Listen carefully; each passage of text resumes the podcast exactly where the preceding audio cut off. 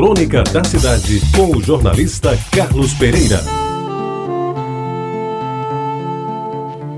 Amigos ouvintes da Tabajara, eu confesso que não sou muito de guardar como arquivos implacáveis documentos que estão há mais de cinco anos escondidos em algum lugar do passado. De vez em quando, porém, aproveito um fim de semana e ponho em dia as minhas leituras, os meus escritos e, sobretudo, os alfarrábios que as traças ainda não consumiram. Alguns deles, amarelecidos pelo tempo, ainda teimam em resistir. Talvez por isso e por falta de assunto mais oportuno e atual, e por não me prender muito a essas pendengas políticas que enchem os microfones das emissoras, as páginas dos jornais, os noticiários da televisão e agora com mais força chamadas redes sociais, resolvi, hoje não sei porquê, encontrar na gaveta já quase esquecida dois documentos que fazem parte da minha vida e que a seguir eu os leio reproduzindo como foram escritos. O primeiro, um cartão escrito pelo ex-governador Tarcísio de Miranda Buriti, com o timbre do seu nome no frontispício, datado de 18 de novembro de 2002, veja bem, há 17 anos.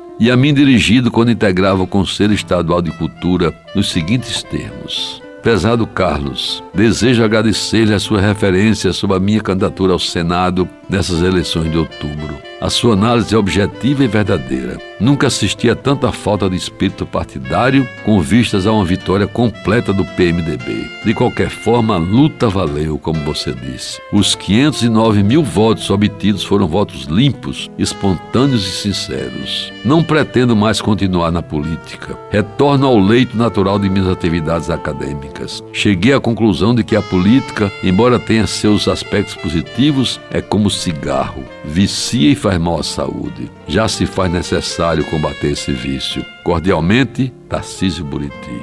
O segundo cartão, até mais antigo, datado de 16 de março de 2000, me veio com o timbre do gabinete do governador com a assinatura de José Maranhão, então governador da Paraíba. A seguir, o teor do cartão.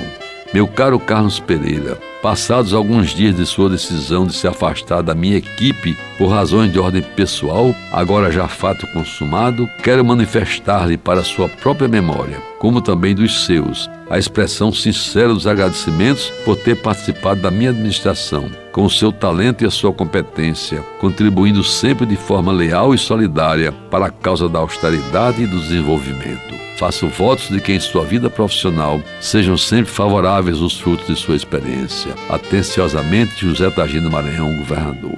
Eu diria que por hoje é somente isso, mas quero acrescentar. Hoje é 28 de novembro. Se estivesse vivo, o governador Tarcísio de Miranda Buriti estaria completando exatamente 81 anos. Ele nasceu a 28 de novembro de 1938. E a ele eu dedico esta crônica. E hoje também, neste dia 28 de novembro, faz aniversário meu irmão mais novo, José Ladislau da Silva Sobrinho, o meu querido Zezinho, que recentemente passou por uma cirurgia dessas muito perigosas e se saiu muito bem e está se recuperando. Parabéns, Zezinho, pelos seus 79 anos. Que Deus o proteja e lhe dê muita saúde, paz e contínua alegria com a sua família. Você ouviu Crônica da Cidade com o jornalista Carlos Pereira.